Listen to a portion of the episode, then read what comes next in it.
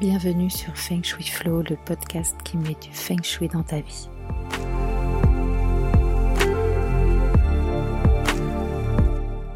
Je suis Ocharo. Ma mission est de vous aider à faire de votre habitat un véritable compagnon de vie.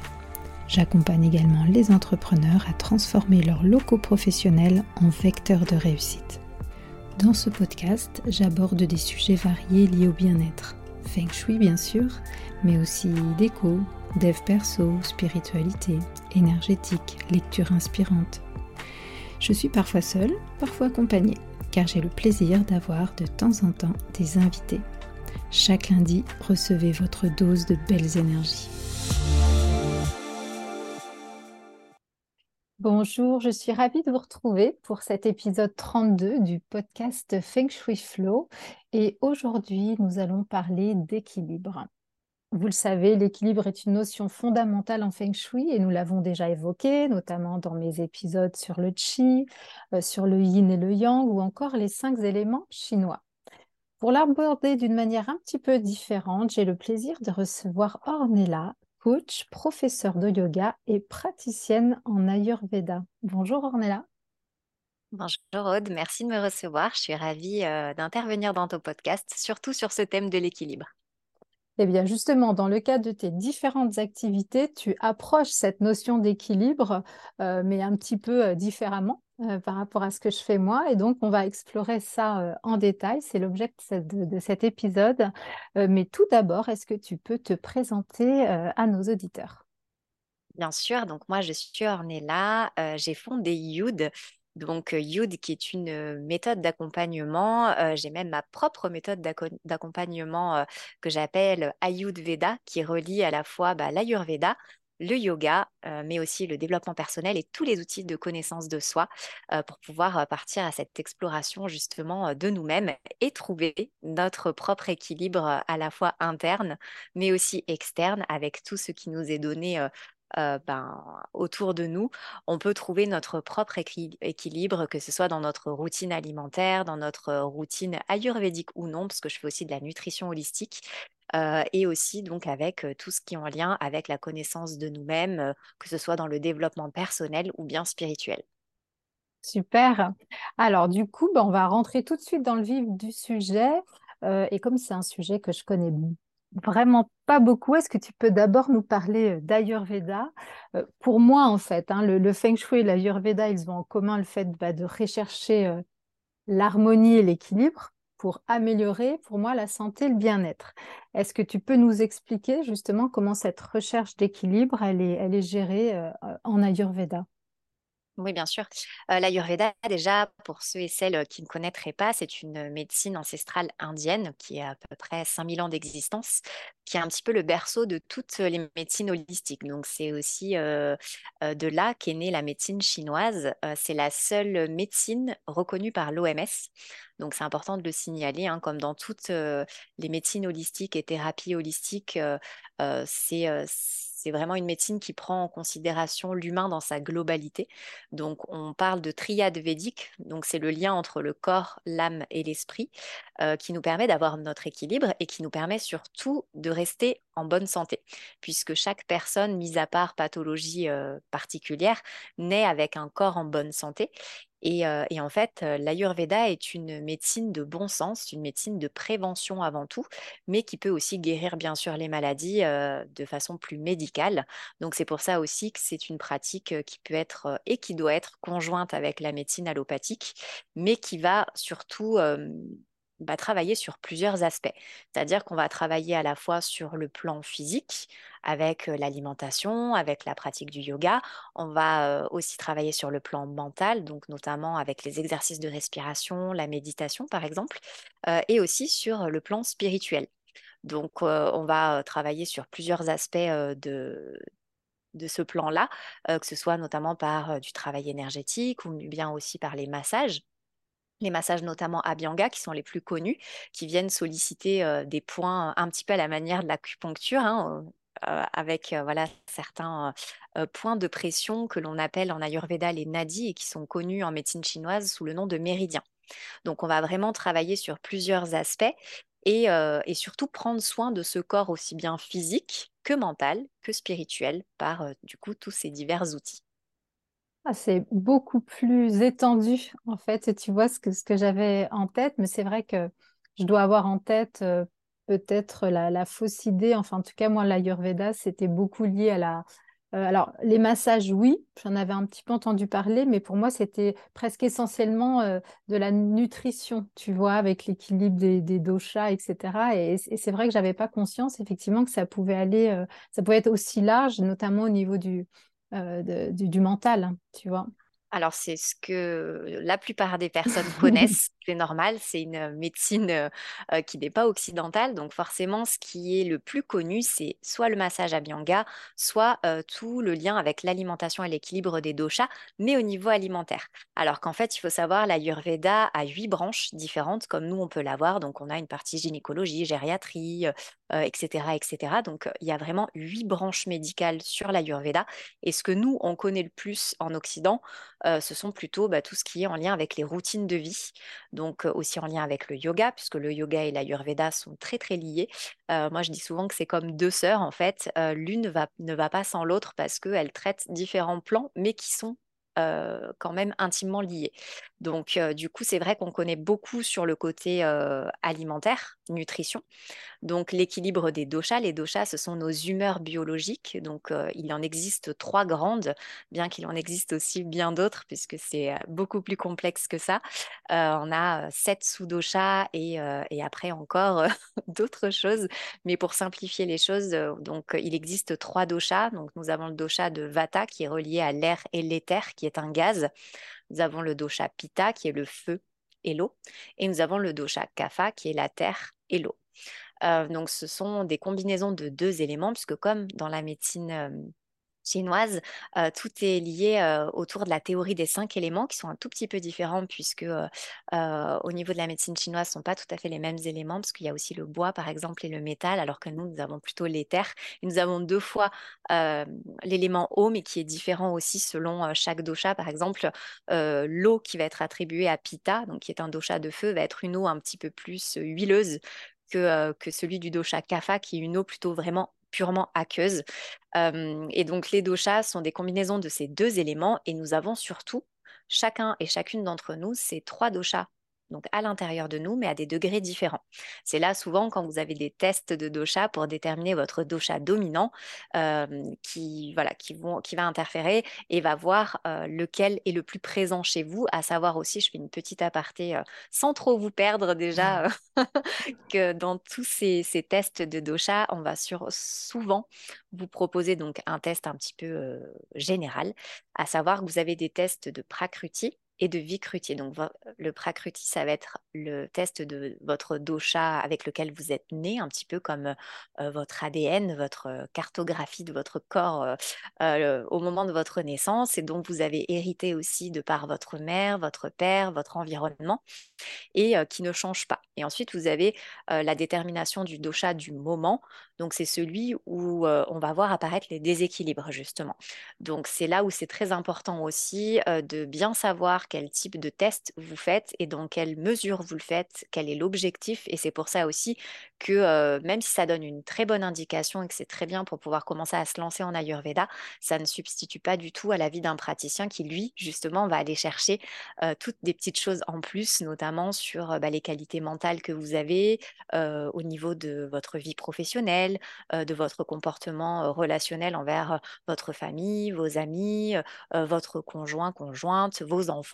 On va aller vraiment préciser tout ça beaucoup mieux en ayant une discussion ensemble, une interaction ensemble, comme toi tu le fais pour tes questionnaires de, Feng Shui, ben moi je vais faire la même chose aussi dans le questionnaire, aussi bien sur l'hygiène de vie, sur le sommeil, sur l'alimentation, pour vraiment déterminer le profil de manière la plus ciblée possible au moment donné et avec l'objectif recherché.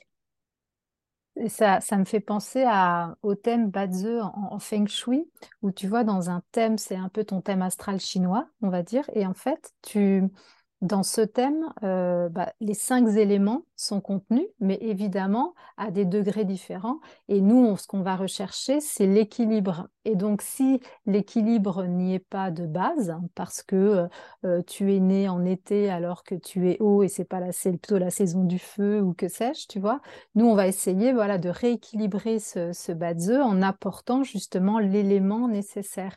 Et, c'est marrant parce que la recherche d'équilibre, un petit peu là, de ce que tu expliques avec les doshas, on est un petit peu aussi dans, ce, dans cet aspect-là, c'est-à-dire de, de, pour moi de toujours voilà, venir euh, apporter l'équilibre et donc effectivement quelque chose qui te manque, euh, voir comment, comment l'amener. Et, euh, et, ben justement, est-ce qu'on peut, est-ce que tu peux nous dire, est-ce que ça passe par la nutrition justement, par exemple, notamment de dire, ben voilà, s'il me manque quelque chose, comment je rétablis l'équilibre en fait? Alors, c'est exactement ce que tu disais aussi, c'est-à-dire qu'on fonctionne sur le principe des opposés. Donc, on cherche en fait à rééquilibrer, à remettre le curseur sur le niveau d'équilibre, euh, donc que ce soit en termes de nutrition, bien évidemment, avec des aliments qui seront plus adaptés chez certains doshas, qui par exemple, un exemple tout bête, euh, Vata, qui est composé essentiellement d'air, va avoir comme particularité d'avoir beaucoup de ballonnement, par exemple, de créer de l'air naturellement dans son corps. Donc, ce qu'on va faire, c'est qu'on va euh, bah, essayer d'évacuer cet air, donc avec des aliments plutôt euh, euh, qui vont être en lien avec la terre, donc par exemple des aliments racines comme la betterave par exemple. Il y a aussi la saisonnalité qui rentre beaucoup euh, en ligne de compte puisque comme je te le disais, c'est une médecine de bon sens qui fait appel vraiment à notre bon sens profond et à notre intuition, instinctivement, on va savoir de quoi réellement on a besoin. Et ça, c'est aussi quelque chose sur lequel je mets l'accent euh, euh, régulièrement et de, plus en plus, euh, en en parlant de plus en plus régulièrement pour vraiment désacraliser l'Ayurveda. L'Ayurveda, en fait, vous le pratiquez tous et toutes au quotidien sans le savoir, avec des notions toutes simples, c'est-à-dire que bah, en été, il fait chaud, on n'a pas envie de manger une raclette. On a envie de manger quelque chose de frais, une salade, quelque chose qui va apporter de la fraîcheur à notre corps, puisque justement, dû à l'environnement et à la saisonnalité, euh, en fait, notre corps est chaud et produit du feu. Et donc, du coup, on a besoin d'apaiser, donc d'aller en sens contraire, c'est-à-dire apaiser ce feu avec quelque chose de frais, donc de lui apporter de la fraîcheur. Et ça passe aussi bien par l'eau, donc à travers l'alimentation, mais aussi par exemple à travers des activités. Les personnes qui sont pita, donc qui sont feu dominant, vont par exemple se sentir beaucoup plus à l'aise dans des milieux frais, euh, vont par exemple être très à l'aise avec les, euh, activités aquatiques. Euh, voilà, des petites choses qui sont finalement toutes simples, mais qui sont contre-intuitif pour nous qui avons été euh, eh ben, un petit peu élevés autour de, cadres qu'on nous a un, petit peu aussi imposés. Euh, voilà, il faut vivre comme ça, il faut faire ça. Euh, et notamment en termes d'alimentation, ces dernières années, on a entendu un petit peu tout et n'importe quoi sur les régimes, sur telle et telle méthode miracle. Et on en a tous perdu en fait le bon sens et savoir ce que réellement on a besoin. Pareil, au niveau de la perte de poids, ça c'est quelque chose qui revient assez fréquemment. c'est souvent quelque chose qui touche beaucoup les femmes, bien que les hommes soient aussi atteints par, cette envie. moi, ce que je recherche en général avec ces personnes, c'est de leur demander pourquoi elles veulent perdre du poids. Parce qu'en fait, souvent, perdre du poids, ça paraît être la solution idéale à tous nos problèmes, alors qu'en fait, moi, j'invite les personnes en, ben, déjà lorsqu'elles ont confiance en moi aussi, à vraiment les accompagner sur la recherche fondamentale d'où vient en fait cette envie de perdre du poids. Et très très souvent, quasiment 95% du temps, en fait, je les amène à mettre le doigt là où ça fait un petit peu mal, mais là où justement en fait est le point de départ de pourquoi elles en sont arrivées là, de pourquoi elles ont eu cette prise de poids et de pourquoi elles veulent se débarrasser de ce trop plein. Et très souvent, c'est justement parce qu'il manque l'équilibre dont elles ont besoin. Donc ça peut passer à travers l'assiette, mais pas que. Ça peut aussi passer par le fait que ben, euh, leur milieu professionnel n'est pas adapté. Euh, à, ce que réellement, au fond d'elles, elles ont besoin, que ce soit en termes de travail pur et dur hein, ou en termes d'environnement. Donc, ça me fait aussi penser à ce qu'on a mmh discuté, on a échangé toutes les deux au niveau du feng shui, euh, que vraiment, bah, les éléments où l'environnement n'est pas en équilibre avec la personne qu'elle est au fond. Euh, ça peut passer aussi bah, évidemment par le relationnel, par le relationnel avec les autres, mais surtout le relationnel à soi. Euh, ça, c'est quelque chose sur lequel j'appuie beaucoup dans mes accompagnements, de vraiment retrouver cette estime de soi euh, de laquelle va découler la confiance. Et de là, on va pouvoir mettre en place beaucoup de projets aussi. Et tu parlais de l'astrologie. Il y a aussi une astrologie ayurvédique qui s'appelle l'astrologie Jyotish, sur laquelle on, justement on établit tous ces éléments et la concordance des éléments en chacun de nous, parce qu'en en fait, à savoir qu'avant, les praticiens en Ayurveda et les astrologues travaillaient ensemble parce que pour eux, c'était logique et c'était toujours une question de bon sens, forcément au niveau de l'astrologie. Donc, on a une cartographie du ciel au moment de notre naissance. Et du coup, où apparaissent ben, certains mouvements planétaires et certains éléments. Donc, forcément, c'est très en lien avec les doshas, puisqu'on retrouve justement ces mêmes éléments-là. Et ça permet à la personne, donc au praticien, de connaître vraiment la personne sous tous ses aspects, avec tous ces points justement à travailler sur lesquels il faudra rééquilibrer telle ou telle chose sur différents aspects de sa vie en avec les maisons astrologiques. Et je trouve ça absolument fantastique et, et, vraiment d'une justesse folle et on, a perdu tout ça alors que finalement on a tout sous les yeux et que bah, heureusement maintenant on en revient à, cette remise en question de qu'est-ce qui est fondamentalement bon pour nous sur tous les aspects et je trouve ça génial. Donc retour aux sources avec tout ça c'est passionnant, euh, c'est extrêmement complet et moi ce que j'aime c'est vraiment le côté euh, holistique, tu vois, le fait justement de, prendre en compte tous les aspects parce que comme tu l'as dit effectivement euh, si bien pour la perte de poids en fait, où est le problème derrière le problème quoi, vraiment d'aller le, pourquoi et la motivation. ça me permet si tu veux bien de faire un petit peu de, basculer plus bah, sur ta deuxième activité qui est le yoga, parce que pour moi, ce rapport au corps, justement, il passe aussi probablement par euh, s'autoriser ou, ou, se mettre à faire plus d'exercices. Euh, quand, quand, je vois tes photos de, yoga aérien, je suis, euh, je suis admirative parce que je me dis que là, il faut sûrement beaucoup d'équilibre. Euh, voilà, est-ce que tu peux nous parler un, peu plus de ton activité liée, liée, au, liée au, yoga, pardon? Et puis, pour moi, voilà, le yoga, il n'y a pas que le corps, il y a aussi le mental. Donc, je voudrais aussi que tu, nous, que tu échanges à propos de ça. Bah, tu m'apportes une transition sur un plateau, puisque c'est exactement ce que j'allais dire. Donc, le yoga, à la base, n'est pas du tout un sport. Il est apparenté comme un sport parce qu'on vit dans une société occidentale et que ça a été modernisé et c'est très bien, euh, notamment par euh, le, côté un petit peu américanisé de, de cette activité, mais à savoir que le yoga, à la base, euh, c'est une activité physique qui met encore le mouvement par des asanas, donc des postures de yoga, pour pouvoir stopper les fluctuations du mental et ensuite arriver à la méditation.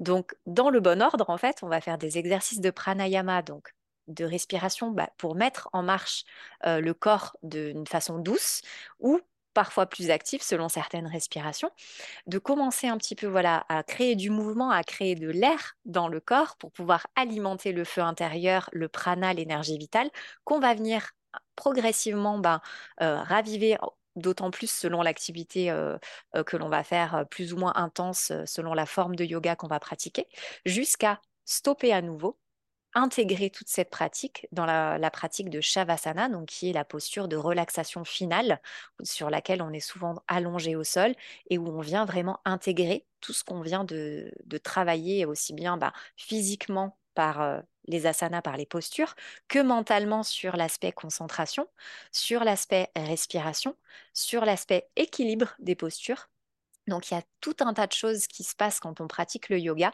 et c'est un petit peu aussi une méditation en mouvement. Et ce qui est chouette aussi avec le yoga, c'est qu'on peut l'adapter selon les doshas, donc selon les différents profils ayurvédiques, selon ce que chaque dosha a besoin en fait d'équilibrer et aussi selon la saison pour laquelle euh, on va on va pratiquer tout ça. C'est-à-dire que, par exemple, dans la saison Vata, qui est la saison de l'automne, qui est la transition, qui n'est pas réellement une vraie saison, puisque en Ayurveda, on n'a que trois grandes saisons bah, liées aux trois doshas, on n'a pas quatre saisons. Et Vata, en fait, c'est la transition entre Kapha, donc le printemps, et Pitta, l'été. L'été, c'est la chaleur, c'est voilà le feu. Kapha, ça va être plutôt tout ce qu'on a accumulé pendant l'hiver, donc plutôt l'eau, plutôt tout l'aspect aussi de se débarrasser, de se délester, de s'alléger de ce trop-plein. Et Vata va faire la jonction entre tout ça avec l'air pour pouvoir réapporter du mouvement. Euh, et donc, du coup, quand on est dans une période Vata, souvent c'est l'automne, donc c'est la rentrée des classes, c'est euh, beaucoup de mouvements autour de nous, euh, beaucoup de vent aussi. c'est là aussi où il y a beaucoup de choses qui se mettent en place et où on a besoin forcément eh ben, de s'ancrer, de se poser, de faire des pauses et de se raccrocher et de s'ancrer à la terre, de s'ancrer au sol. Donc, on va faire pratiquement quasiment que des postures au sol pour pouvoir retrouver la connexion à la terre. On a aussi tout un lien bien sûr énergétique avec les chakras. Donc on va travailler Muladhara qui est le chakra racine, le chakra de la terre. de la sécurité aussi, donc ça vient travailler tout un, tout un aspect aussi émotionnel, l'aspect sécuritaire, nourricier de la terre, euh, alimentation. Voilà, il y a vraiment un grand, grand panel à, travailler. Et euh, à l'inverse, voilà, sur CAFA, euh, donc là, on est en saison CAFA. Par exemple, on a eu, donc, comme je vous le disais, toute l'accumulation de l'eau, de, de, la lourdeur de l'hiver. Et à l'approche bah, justement du printemps, on a envie de s'alléger, les fleurs voilà, sont en train d'éclore, la nature est en train justement de, de venir s'ouvrir. Et donc justement, termes de pratique de yoga, on va retranscrire ça sur le corps, c'est-à-dire qu'on va travailler sur toutes les ouvertures de cage thoracique, euh, puisque euh, tout ce qui est en lien avec les éléments aussi, euh, les organes qui sont liés à CAFA sont plutôt au niveau des poumons, par exemple. Donc c'est là aussi où on a aussi toutes les allergies le pollen avec le printemps, c'est du mucus, puisque aussi CAFA est lié à tout ce qui est fluide du corps. Donc, c'est les mucus qui se sont accumulés dans cette partie-là du corps qui ont besoin de s'évacuer, qui ont besoin de se libérer. Donc, euh, on va pratiquer beaucoup d'ouverture de cage thoracique, d'ouverture d'épaule, euh, d'ouverture de gorge aussi, puisque en lien toujours avec les chakras. Le chakra du plexus solaire, du cœur et de la gorge sont très reliés. En général, si j'ai le plexus euh, solaire fermé, ben, j'ai un manque de confiance en moi. Du coup, ben, j'ai souvent mal au cœur, donc de la tristesse, ou bien au contraire de la colère, de la frustration. Et donc, du coup, je n'ose pas parler. Donc, j'ai le chakra de la gorge fermé.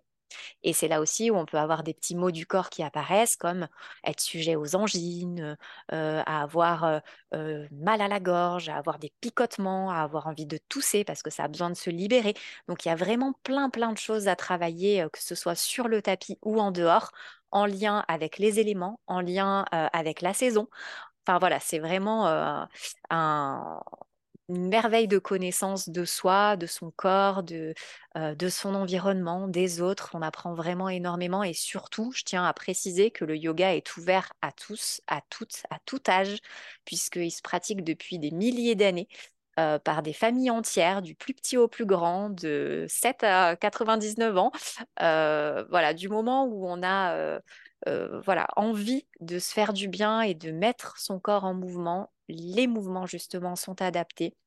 Il existe tout un tas d'outils pour, pour s'aider justement sur certaines postures, pour pouvoir justement avoir cet allègement, cette facilité et, et, se sentir bien dans son corps tel qu'il est. On n'a pas besoin d'avoir forcément un corps Instagrammable pour pouvoir faire du yoga. Ça, c'est des choses qui, qui sont de plus en plus ancrés avec l'émergence des réseaux sociaux. Mais sachez que voilà, il existe autant de yoga que de professeurs. Donc, vous trouverez forcément quelqu'un vers qui vous tournez, avec qui vous serez à l'aise et qui vous permettra de jouir de tous les bienfaits que peuvent apporter le yoga sur votre corps, sur votre esprit. Euh, sur euh, votre euh, santé générale. Donc n'ayez pas peur de commencer, surtout pas. C'est vraiment accessible à tous et à toutes sur différents niveaux, différents rythmes. Donc ce serait vraiment dommage de se priver de, de tout ça. Ah, J'adore parce que je, tu vois, tout ça, je découvre. Le, alors, je sais qu'il existe des yogas différents, tu vois. Mais alors, ce, ce lien avec justement les saisons, les chakras. Et en même temps, tout ce que tu racontes, c'est tellement fluide, tu sais, ça paraît tellement logique, mais tu sais, c'est cette histoire de bon sens. Euh, c'est facile quand on l'a dit, mais c'est pas si simple, hein, on est d'accord. Et, euh, et, ouais, non, je, je, découvre tout à fait ce, ce, ce, lien complet, effectivement, qu'il y a entre les postures de yoga, la saison, et, en même temps, effectivement, c'est une préparation du corps euh, qui va bien au-delà du euh, je fais mes petits exercices. Euh, non, non, c'est top. alors, j'ai bien compris que tout le monde pouvait se mettre au yoga, même si moi, je suis raide comme un bâton, donc j'ai un petit peu de mal, mais, mais, mais je, je persévère. alors, j'en profite exactement pour rebondir sur ça, puisque c'est souvent, alors je dirais pas l'excuse, mais un petit peu quand même, de certaines personnes qui vont me dire Ah, mais moi, de toute façon, je suis pas souple. Mais justement, sachez que moins vous êtes souple, plus votre marge de progression est énorme. C'est-à-dire que en partant de zéro, vous ne pouvez que progresser. Donc forcément, ça aussi, ça va jouer sur votre confiance, puisque même euh, pendant un cours, du début jusqu'à la fin, vous allez ressentir immédiatement les bienfaits que ça a procuré à l'intérieur, c'est-à-dire euh, quelque chose de tout simple. Je pense que tout le monde connaît la posture de chien tête en bas, qui est un petit peu bah, l'emblème du yoga, hein, euh, qui est une posture d'ailleurs clé du yoga, et peu importe de quel type de yoga on parle, elle vient étirer toutes les chaînes musculaires. C'est une, posture formidable qui a aussi bah, une incidence sur bah, le, flux de, des, flux corporels, puisqu'on est aussi en inversion. Hein. la tête est en dessous du cœur, donc forcément, on a aussi une première approche des inversions. Et cette posture, en fait, chacun va, se l'approprier. C'est-à-dire que euh, si on a besoin d'avoir les genoux fléchis, eh ben, on va garder les genoux fléchis. Si on ne touche pas les talons au sol, eh ben, on ne touche pas les talons au sol. Euh, ce qui est important, en fait, c'est de vous l'approprier et d'avoir une posture dans laquelle on vient garder un dos droit et surtout dans laquelle on peut respirer. On peut vraiment euh, équilibrer ses respirations, parce que ça aussi, c'est quelque chose que je dont je parle beaucoup dans mes cours, d'équilibrer le temps d'inspire et le temps d'expire, et ne pas faire à l'inverse comme on a l'habitude de faire, ou ne pas prendre conscience de, de cet air qui rentre, qui sort de notre corps et qui est un mouvement fonctionnel euh, ben, avec lequel on vit et dont on n'a pas forcément conscience tout le temps. Et juste de s'arrêter, de sentir l'air qui rentre et qui sort, c'est déjà juste formidable, et de pouvoir l'adapter à une pratique et coordonner les mouvements à sa respiration, donc ce qui est le principe même du yoga, euh, notamment du yoga vinyasa que j'enseigne, qui est un yoga dynamique. Donc on a besoin justement d'avoir ce lien entre la respiration et, le, et, le, et la posture pour pouvoir aller plus loin, pour pouvoir enchaîner euh, ensuite les postures de manière fluide, se sentir à l'aise avec son corps, oser faire des postures qu'on n'aurait peut-être pas osé faire parce qu'on ne s'en sentait pas capable. Et juste de sentir ce point de départ de mon premier chien tête en bas et du dernier à la fin du cours où j'ai senti mes jambes se détendre, où j'ai senti mes épaules se, voilà, se renforcer, à la fois se relâcher, sentir mon dos s'allonger.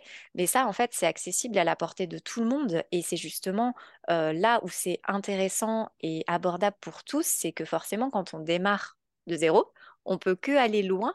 Et même euh, pour, enfin voilà, tu parlais du yoga aérien, c'est aussi euh, une pratique qui est géniale parce qu'on a aussi, moi la première, j'adore ce côté aérien de par ma nature air et feu, donc c'est vraiment un élément dans lequel je me sens bien, donc être au-dessus du sol, c'est quelque chose avec lequel je suis très à l'aise, mais ça va peut-être pas être la même chose pour tout le monde. Et en même temps, c'est là où moi j'adapte ma pratique pour que chacun, chacune puisse se sentir à l'aise. On va pas être tout le temps en suspension au-dessus du sol, on va pas être tout le temps dans les airs, on va aussi avoir au contraire une approche très ancrée au sol et se servir du hamac comme support, comme soutien, comme si c'était notre meilleur ami, pour venir au contraire bah, nous soulager au niveau de nos articulations, de, euh, de notre ouverture de cage thoracique, de notre ouverture d'épaule, de décomprimer aussi euh, les douleurs du dos.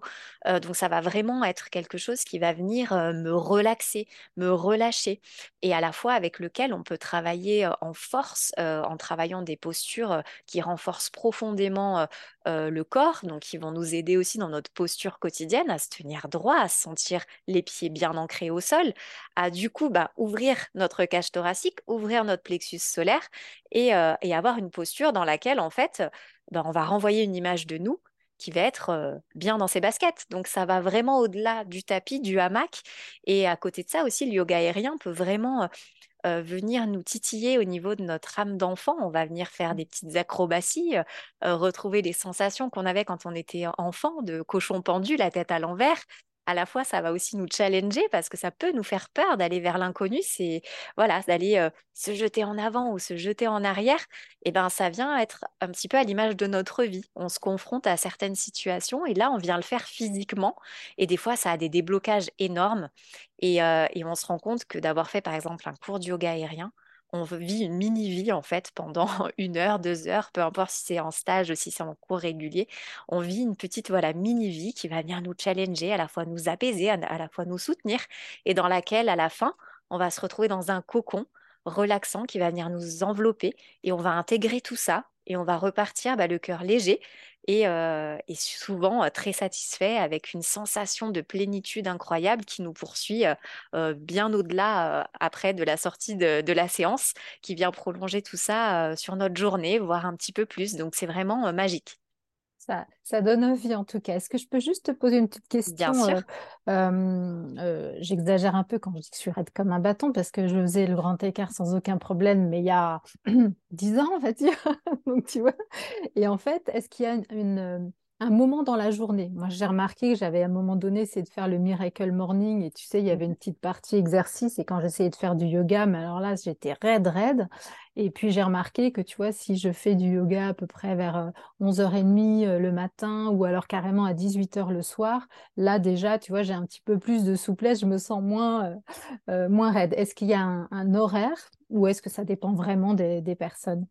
Eh bien, ça dépend justement aussi. On a un yoga ayurvédique qui est en lien, donc comme je te l'expliquais, l'ayurveda est en lien avec les éléments, avec les saisons, mais aussi avec les heures de la journée. On a des heures de la journée qui sont en lien avec différents doshas.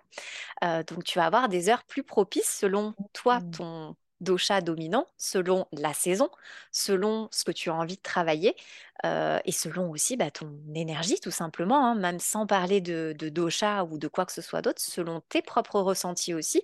Si tu as eu une semaine chargée ou si au contraire bah, tu es en vacances et que tu es un petit peu plus voilà, relâché dans tes énergies et que tu as envie d'aller te challenger, d'aller faire des choses que tu fais pas d'habitude, ou ça dépend vraiment de toi. Et, et surtout, bah, ce qui va être le plus important, c'est de caler à ta routine le temps que tu as envie d'y consacrer et surtout, bien évidemment, la respiration, puisque pour pouvoir allonger son muscle, euh, il faut pouvoir respirer de manière naturelle. Et plus tu vas pouvoir allonger ton inspire et ton expire, c'est souvent sur l'expiration qu'on va pouvoir détendre le muscle. Ça va se faire tout naturellement, beaucoup plus facilement que si on venait forcer, en fait, à l'inverse, ce qu'on nous a pas forcément appris dans différentes pratiques sportives. Euh, alors oui, il y a souvent une partie étirement, mais qui est souvent bâclée parce qu'on s'ennuie dans cette partie-là. Et d'apporter des mouvements de yoga même simplement une salutation au soleil ou certains petits exercices de yoga, euh, ça va bah, permettre de, donner un aspect un peu plus ludique à cet étirement. Je pense notamment aux personnes qui courent ou qui ont une activité euh, physique à impact euh, d'avoir euh, des personnes qui sont souvent très actives, voire même hyper actives, et pour qui ben, il y a toujours ce cliché du yoga mou où on s'ennuie, euh, alors que voilà, il y a, y a, vraiment tellement d'aspects différents. Et moi, je sais que je fais partie de cette catégorie-là, un petit peu hyperactive, qui avait besoin de, voilà, de, de d'avoir toujours cette activité assez présente et ce mouvement permanent. Et je viens justement, moi aussi, à force de, trouver mon propre équilibre, à maintenant aussi me tempérer. Ça m'a vraiment beaucoup appris sur moi-même, sur mon corps, ne, apprendre à pas aller au-delà de mes limites, euh, comme ça peut apprendre aussi à certaines personnes qui sont plutôt sédentaires ou qui ont du mal à se mettre euh, en, action. Et ben justement, le yoga va peut-être les booster, les dynamiser avec des choses qui vont les voilà, les, titiller au fond d'eux et, et, ça va leur donner ce petit coup de boost, cette petite motivation dont ils ont besoin parce qu'ils vont vraiment ressentir réellement les bénéfices sur eux. Et, euh, donc, du coup, ça dépendra vraiment euh, aussi du type de cours qu'on a envie de faire parce qu'on a le yin yoga qui est un yoga vraiment... Un petit peu contemplatif où on va passer par exemple 5, 10, 15 minutes parfois sur une seule et même posture, mais qui par exemple qui pour quelqu'un comme moi qui suis très très active, va être hyper difficile parce qu'il faut que je reste immobile, trouver du confort dans l'inconfort. Et ça, ça, on peut passer par toutes les émotions, par la colère, par la frustration, par, euh, par au contraire le lâcher prise, avoir envie de pleurer. Enfin, ça peut vraiment euh, venir soulever plein plein de choses, alors que de l'extérieur, on va trouver ça mou alors que finalement, intérieurement, ça va venir faire des bouleversements beaucoup plus importants. Et à l'inverse, quand on est quelqu'un qui se trouve pas forcément à l'aise dans son corps ou qui, voilà, qui se dit qu'il n'est pas assez ci, pas assez ça, le fait de, pratiquer une activité un petit peu plus physique, un petit peu plus intense, de sentir qu'il est capable de faire autant de choses, bah, ça va le redynamiser, le rebooster, lui redonner une confiance en lui qui va être inégalable, puisque finalement, tout ce qu'il cherchait va être à l'intérieur de lui, de, lui-même, d'elle-même, et, va venir juste sortir. Et on aura eu besoin de personne finalement, si ce n'est de son prof ou de son cours, mais je veux dire, la récompense, elle va être vraiment personnelle. Et, euh, ça, il n'y a rien de plus beau que de s'offrir un cadeau comme celui-là et, de se dire qu'on en est capable et qu'on a juste eu besoin de nous. En fait, il faut se dire que vous êtes votre meilleur ami euh, et que votre corps aussi est votre temple et qu'il faut vraiment en prendre soin. Euh, et en prendre soin, ça passe par faire de l'activité, mais aussi par le repos par se reposer, par faire des choses qui nous font du bien, que ce soit lire un livre et des choses moins intellectuelles, que ce soit aller papoter avec des amis, prendre l'apéro, passer toute une journée sur Netflix. Ça fait aussi partie des choses qui nous font être en équilibre. C'est passionnant. Moi, je t'écouterai pendant des heures. Oh, merci. Mais moi, je peux parler pendant des heures, c'est le problème aussi. Alors, juste quand même avant de nous quitter, est-ce que tu as une, Allez, puisque tu as plein d'outils en fait, hein, une dernière astuce, un dernier conseil à nous donner pour justement euh, voilà, réussir à maintenir un bel équilibre dans nos vies. Eh bien, simplement aussi se demander qu'est-ce que j'ai besoin en ce moment, qu'est-ce qui me manque pour être bien? Et une seule et unique question qu'on a tous à se poser, est-ce que je suis heureux? Est-ce que je suis heureuse dans ma vie? Et si je ne le suis pas, pourquoi? Et alors ça, ça peut être aussi une ouverture vers un chemin immense qui parfois fait un peu peur, mais qui au bout du compte, quand on se fait accompagner et qu'on vient piocher plusieurs outils sur ce chemin, justement, on va découvrir quelque chose de, merveilleux c'est-à-dire se découvrir soi et savoir euh, ce dont on a besoin instinctivement, intuitivement, se faire confiance et vraiment faire appel à, à à son intuition, à vraiment ce qui vient pétiller à l'intérieur de nous. Et, euh, à ce moment-là, je pense que l'équilibre euh, va se créer euh, de lui-même. Merci infiniment, Ornella, d'avoir accepté mon invitation. J'espère que les auditeurs auront pris autant de plaisir que, je, que j'en ai eu avec ce bel échange. Merci beaucoup, Ornella. Merci à toi pour cette invitation. J'étais ravie de distiller le bien-être aussi sur tes ondes. et merci et à très bientôt. Merci, au revoir. Merci pour votre écoute d'aujourd'hui. Pour aller plus loin, n'hésitez pas à lire les articles très détaillés que j'écris chaque semaine sur le blog de mon site fengshui-expert.fr.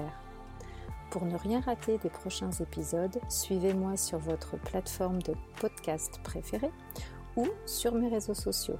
Vous me trouverez sous le nom Aude à la déco. Merci beaucoup, à bientôt et d'ici là, restez dans le flow.